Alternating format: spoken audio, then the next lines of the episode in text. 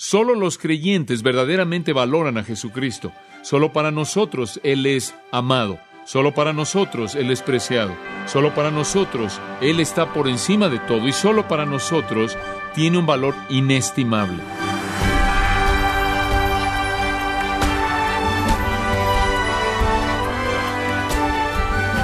Los sacerdotes del Antiguo Testamento llevaban al pueblo a una adoración correcta delante de Dios. Estos eran hombres que pertenecían a un linaje especial, es decir, eran miembros de una familia específica. Ninguna persona que no perteneciera a esta familia podía ejercer como sacerdote. Pero permítame recordarle, estimado oyente, que los creyentes hemos sido llamados real sacerdocio, es decir, servimos como ministros delante de Dios. De la misma manera compartimos con los no creyentes el camino de salvación y el medio por el cual pueden acercarse a Dios. En otras palabras, nuestra labor de evangelistas debe ser considerada como un sacerdocio real. Quédese con nosotros cuando el pastor John MacArthur continúa con su estudio titulado Los privilegios del creyente, aquí en gracia a vosotros. ¿Cuáles son las posesiones que vienen a mi vida como realidad debido a mi relación con Jesucristo? Lo que es nuestro, lo que la vida cristiana paga, no lo que cuesta. Y todos nosotros, ciertamente, al estudiar esta porción en particular, debemos estar llenos de gozo y llenos de gratitud conforme contemplamos estas cosas. Ahora permítame llevarlo de regreso al versículo 4 y recordarle que todo comenzó con la frase viniendo a Él, acercándose a Él. Es en acercarnos a Cristo que somos hechos ricos. Es en acercarnos a Cristo que todo el privilegio espiritual se vuelve nuestro. Somos bendecidos con toda bendición espiritual en los lugares celestiales. Y recuerdo vívidamente también las palabras de Romanos capítulo 2 versículo 4. ¿O menospreciáis las riquezas de su benignidad? Digo, al venir a Él debemos pensar mucho y profundamente y ampliamente acerca de las riquezas de su bondad concedidas a nosotros. Entonces, con eso, en el versículo 4, Pedro nos introduce a unos cuantos privilegios espirituales enormes. Y les he estado diciendo, es como un caleidoscopio. Continúa volteándolo y cada vez que usted lo voltea le muestra un rearreglo de las mismas joyas grandes, grandes joyas espirituales para formar una imagen hermosa que no es vista en cada arreglo y es única en cada caso. En primer lugar, señalamos que uno de los privilegios es unión con Cristo, unión con nuestro Señor en el versículo 5. Segundo, acceso a nuestro Señor en el versículo 5. Y señalamos ahí que como piedras vivas estamos siendo edificadas, esa es la unión. Y después somos un sacerdocio santo que fue establecido para ofrecer sacrificios espirituales, ese es el acceso. Y después, en tercer lugar, el tercero de los privilegios espirituales, seguridad de nuestro Señor. El versículo 6 dice que el que cree en Él no será decepcionado. Él nunca nos fallará, estamos seguros en Él. Después, en cuarto lugar, afecto hacia nuestro Señor. Versículo 7, este valor preciado o este valor inestimable entonces es para aquellos de ustedes que creen. ¿Qué quiso decir? Cristo es precioso a aquellos que creen. De hecho, la mejor manera, creo yo, en la que debemos traducir el griego es aquellos de ustedes que creen Él es precioso. Entonces tenemos el privilegio de unión, acceso, seguridad y afecto. Se nos concede el gran privilegio de amar al Señor Jesucristo, como Pedro lo expresa, a quien sin haber visto lo aman. Y se nos ha concedido ese gran privilegio por la bondad y la gracia de Dios. De hecho, en Efesios 6:24 dice, gracia sea con todos aquellos que aman a nuestro Señor Jesucristo con amor incorruptible. ¡Qué privilegio! Y le presenté la pregunta en la última ocasión y la vuelvo a presentar. ¿Hay algo más gozoso como el gozo del amor? ¿Hay alguna emoción tan satisfactoria como el amor? ¿Tan emocionante como el amor? Y después, cuán maravilloso es que se nos dé el privilegio de amar al Señor Jesucristo. Pedro dice en los versículos 7 y 8 que la piedra angular, a quien el mundo rechaza, nosotros la adoramos. Él es precioso para nosotros. Para aquellos que no creen, la piedra que desecharon los edificadores, esta se volvió la piedra angular misma y aquellos una piedra de ofensa y una roca de ofensa, y debido a la desobediencia, literalmente son destinados a la condenación y aplastados por esa misma piedra que ellos rechazan. Pero por otro lado, tenemos este privilegio increíble, inmerecido, de ser amados por el Señor y de amarlo a Él como algo que corresponde a Él. Y entonces tenemos afecto en nuestro Señor. Afecto es uno de los grandes privilegios espirituales. Solo los creyentes verdaderamente valoran a Jesucristo. Solo para nosotros Él es amado. Solo para nosotros Él es preciado. Solo para nosotros Él no tiene precio. Él está por encima de todo y solo para nosotros tiene un valor inestimable. Inestimable. Por otro lado, para los incrédulos que son desobedientes, no tienen amor hacia Cristo y están condenados por esa incredulidad. Están condenados por esa desobediencia. Están condenados por esa falta de amor. Esas tres cosas son la demostración de su estado no regenerado. En 1 Corintios 16, 22, Pablo lo expresa de esta manera. Si alguno no amare al Señor, sea anatema, sea maldito. El incrédulo no ama al Señor y por lo tanto no tiene el deseo de obedecer al Señor, no cree en el Señor. Simplemente lo opuesto es la realidad con nosotros. Ahora permítame llevarlo a un quinto gran principio, versículo 9. Para añadir a nuestra lista, añadamos, podemos añadir esta, escogidos por nuestro Señor, escogidos por nuestro Señor. El versículo 9 nos da una repetición casi a manera de estacato de estos diferentes privilegios espirituales. El primero es, mas vosotros sois linaje escogido, mas vosotros sois linaje escogido. Por cierto, el griego en este versículo en particular es enfático, es un adversativo enfático, creo que podríamos llamarlo así.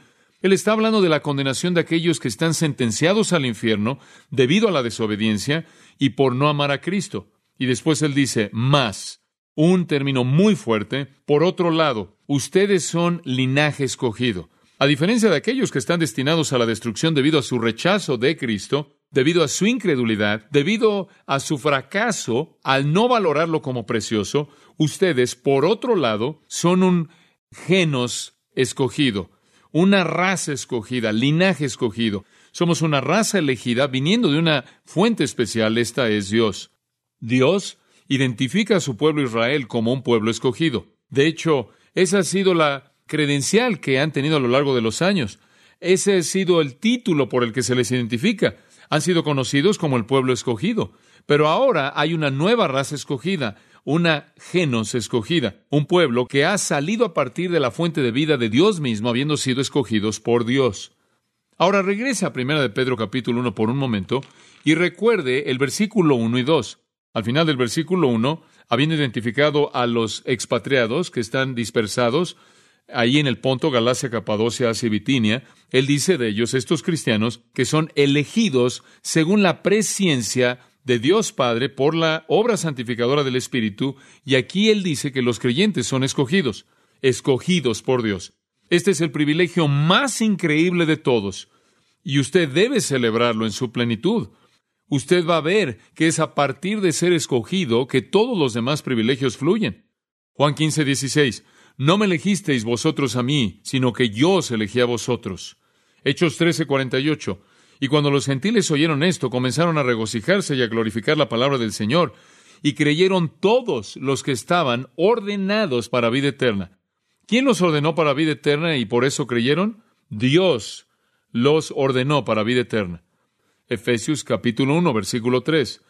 Bendito sea el Dios y Padre de nuestro Señor Jesucristo, quien nos bendijo con toda bendición espiritual en los lugares celestiales en Cristo, según nos escogió en Él desde antes de la fundación del mundo. Él nos predestinó para ser adoptados hijos suyos a través de Jesucristo para sí mismo. Segunda de Tesalonicenses capítulo 2 versículo 13 pero nosotros siempre debemos dar gracias a Dios por vosotros, hermanos, amados por el Señor, porque Dios os ha escogido desde el principio para salvación. No podría ser más claro que eso. Dios lo ha escogido. Segunda de Timoteo capítulo 1 versículo 9, quien nos salvó y nos llamó con llamamiento santo, no según nuestras obras, sino según el propósito suyo y gracia que nos fueron concedidos en Cristo Jesús desde toda la eternidad. Capítulo 2, versículo 10. Por esta razón todo lo soporto por causa de los que son escogidos, para que ellos también puedan obtener la salvación que es en Cristo Jesús.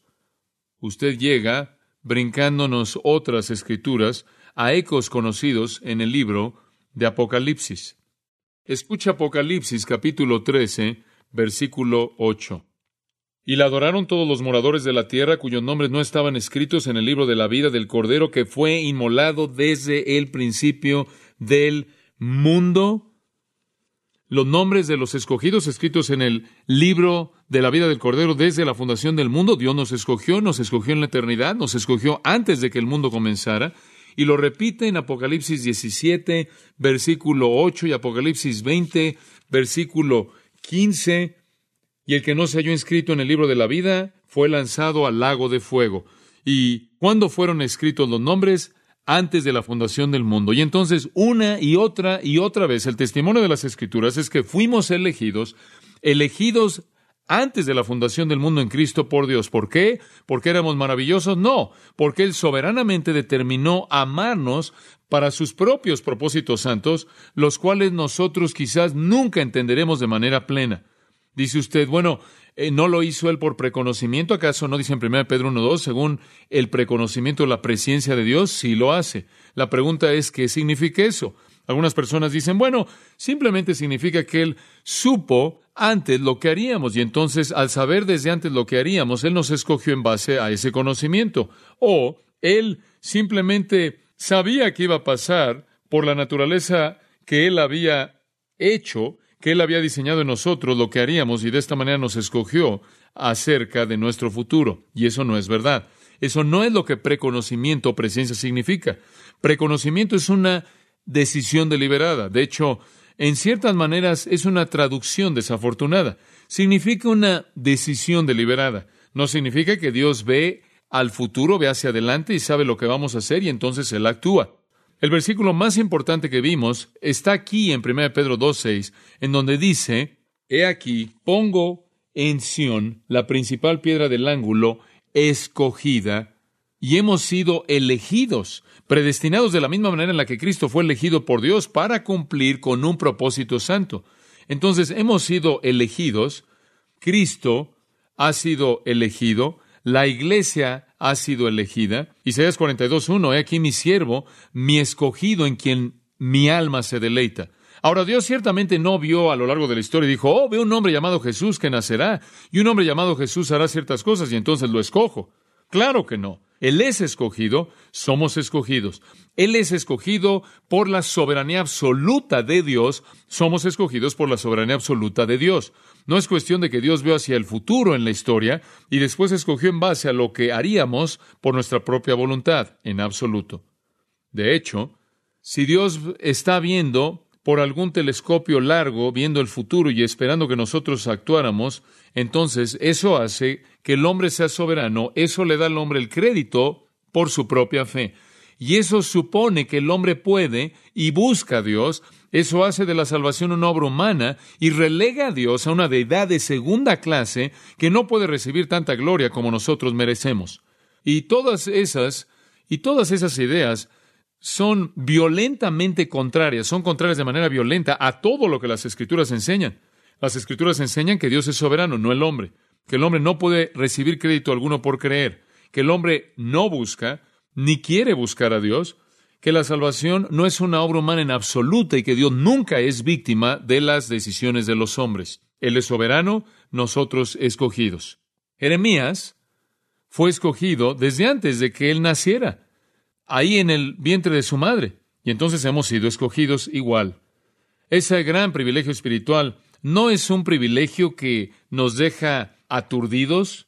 Dices, bueno, ¿quieres decir que yo soy cristiano porque Dios me escogió desde antes de la fundación del mundo? Sí. Y esa decisión de salvación fue activada cuando el Espíritu de Dios se movió en su corazón para que usted creyera. El hecho de que usted sea escogido no se vuelve una realidad sin su fe, pero eso también es la obra del Espíritu. Y este privilegio espiritual en particular es la verdad que aplasta como ninguna otra nuestro orgullo en las Escrituras. Destruye nuestro orgullo, nos aplasta porque nada en nuestra salvación tiene nada que ver con nosotros. Fuimos movidos por el poder de Dios habiendo sido escogidos. Es la doctrina que aplasta como ninguna otra en las Escrituras nuestro orgullo. En segundo lugar, es la doctrina que exalta más a Dios porque todo es de Dios. Todo de Dios, todo es de Dios. En tercer lugar, es la doctrina que promueve como ninguna otra la santidad. ¿Por qué? Porque debemos estar tan agradecidos que viviremos para Él por Él a cualquier precio. Debemos estar tan agradecidos que debe consumirnos con una pasión por la obediencia. Además, la doctrina de la decisión soberana de Dios debe ser la doctrina que más fortaleza nos da. ¿Por qué? Porque debe traer paz a toda situación. Sabemos que somos los elegidos de Dios. Esa elección es eterna, esa elección es inequívoca, no puede cambiar, no puede ser alterada y eso debe traer paz a toda situación. Y francamente, no solo es la doctrina que más aplasta nuestro orgullo y que más exalta a Dios y que más promueve la santidad y que más fortaleza da, sino que también es el privilegio espiritual que más gozo produce. ¿Por qué? Porque es la única esperanza para pecadores miserables. Y si estoy agradecido por cualquier cosa, sobre cualquier otra cosa estoy agradecido porque Dios me eligió, ¿usted no? Y entonces, ser escogido por Dios, escogido por nuestro Señor, qué privilegio espiritual, qué privilegio espiritual. Una más. Conforme continuamos viendo nuestros privilegios espirituales, Pedro escoge otro privilegio del Antiguo Testamento. Él no solo dice, mas vosotros sois linaje escogido, versículo 9, sino real sacerdocio. Real sacerdocio. El énfasis aquí está en el real. El sacerdocio ya ha sido explicado en el versículo 5. Entramos a eso en gran detalle. Pero aquí él está hablando de un sacerdocio real. Esto es realmente único. Sacerdotes son una cosa, reyes otra cosa. Combinar los dos es algo sorprendente. Qué privilegio espiritual. Pero él tomó esto de Éxodo capítulo 19, versículo 6. Y vosotros me seréis un reino de sacerdotes, se le dice Israel. Ustedes me serán un reino de sacerdotes, sacerdotes reales. El hecho es que, esto es realmente triste, el hecho es que Israel perdió ese privilegio. Un sacerdote debió ofrecer sacrificios a Dios y un rey gobernar, tener dominio. Entonces llamemos al punto número seis dominio con nuestro Señor. Ese es el sexto privilegio, dominio con nuestro Señor. Israel pecó, Israel perdió el privilegio, Israel nunca pudo vivir el dominio.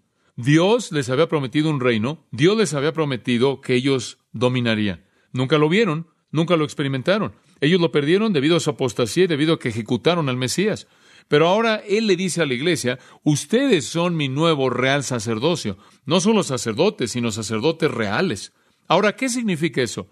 Bueno, podría significar dos cosas. Un sacerdocio pertenecía al rey y estaba al servicio del rey, y entonces sería un sacerdocio real, uno que servía al rey. Pero es más que eso. Es eso, pero hay un segundo pensamiento aquí.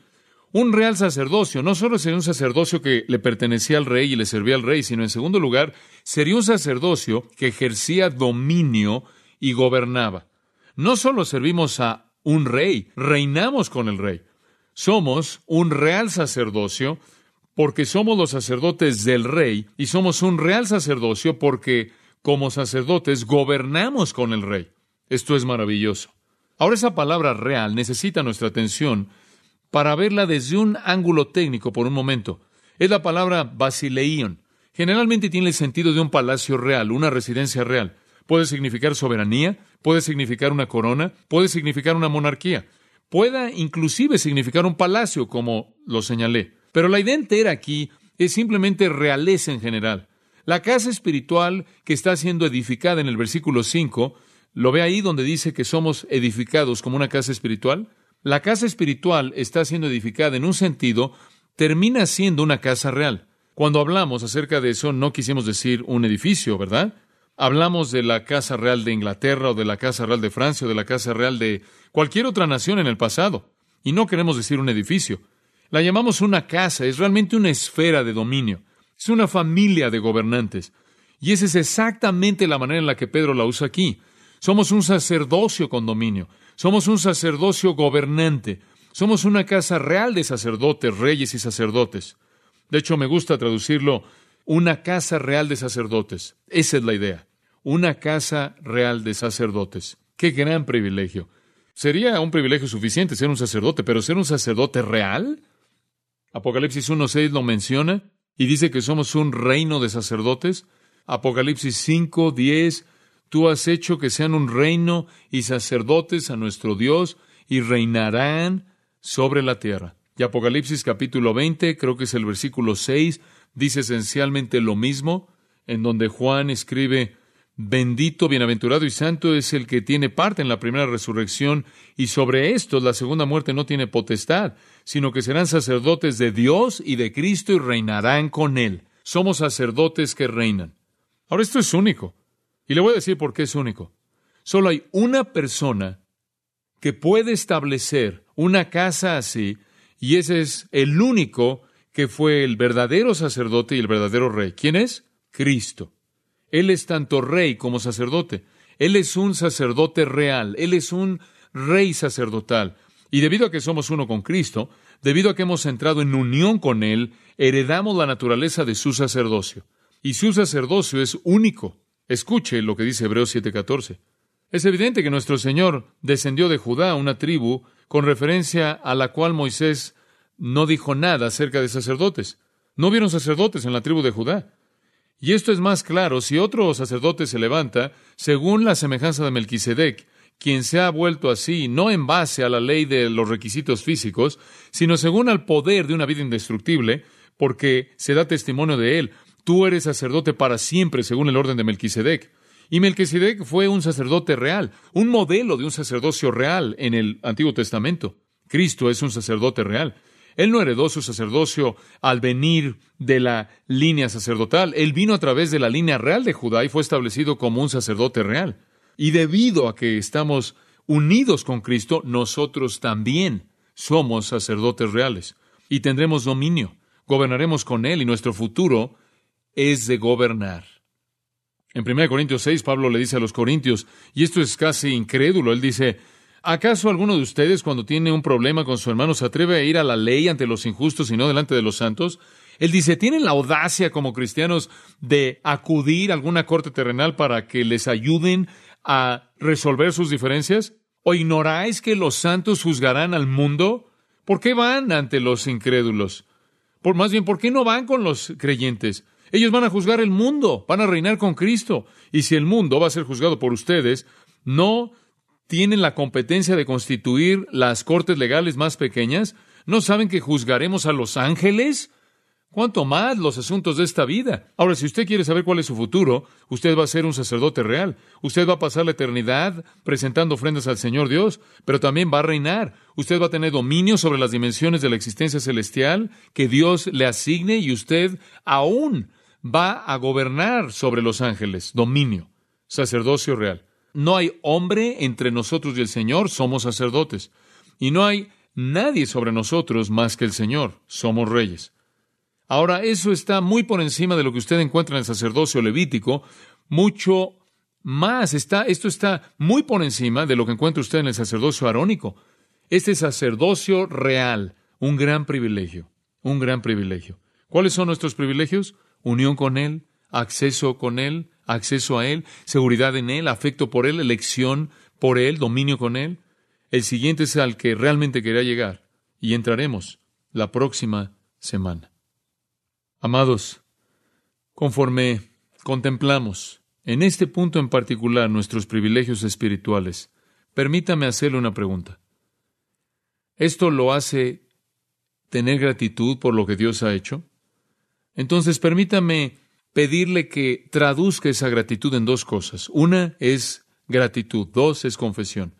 Si usted está agradecido por qué privilegios espirituales le han sido dados a usted de manera gratuita, porque usted fue escogido, entonces eleve su corazón en alabanza agradecida a Dios y confiese su pecado, lo cual demuestra dicha ingratitud y de esta manera se prepare así para la mesa del Señor, una mesa de confesión y una mesa de celebración. Oremos juntos.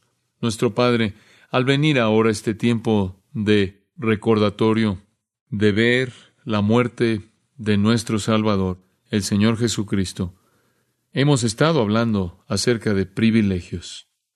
Hemos estado hablando acerca de lo que paga. Ayúdanos a ver lo que cuesta, lo que le costó al amado Señor Jesús, lo que te costó a ti conforme le diste la espalda a Él. Lo que le costó a los ángeles santos, sin duda, en el dolor de ver al perfecto llevando el pecado. Y Señor, que no solo veamos lo que cuesta, sino que veamos la manera tan trivial en la que tratamos ese costo. ¿Con qué frecuencia no decimos gracias por los privilegios comprados a un precio tan alto?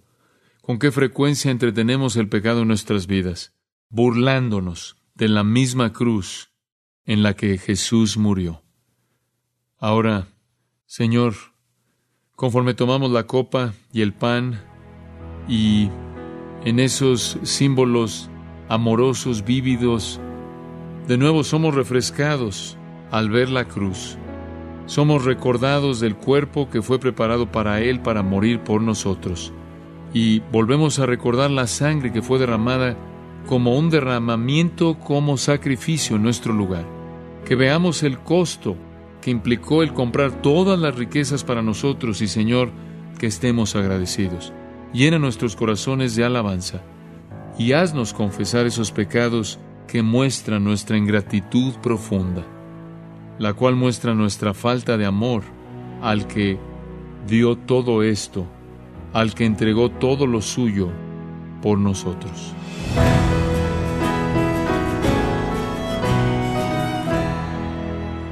Como hemos visto, la santidad personal era un requisito indispensable para estar siempre ante la presencia de Dios, ya que sin santidad un sacerdote no podía ejercer su ministerio. De la misma manera, los creyentes que hemos sido llamados al sacerdocio, debemos buscar la santidad continua. El impacto de una vida santa nos presenta al mundo incrédulo como personas completamente diferentes. Pero esto solo es posible si nuestra fe está en el camino correcto. De esta manera concluimos nuestro estudio de hoy titulado Los privilegios del creyente. Permítame recordarle que puede descargar la serie completa de nuestro estudio titulado Los privilegios del creyente en nuestra página gracia.org. También puede adquirir el libro Adorar, la máxima prioridad, que le ayudará a profundizar en el tema de nuestro presente estudio titulado Los privilegios del creyente.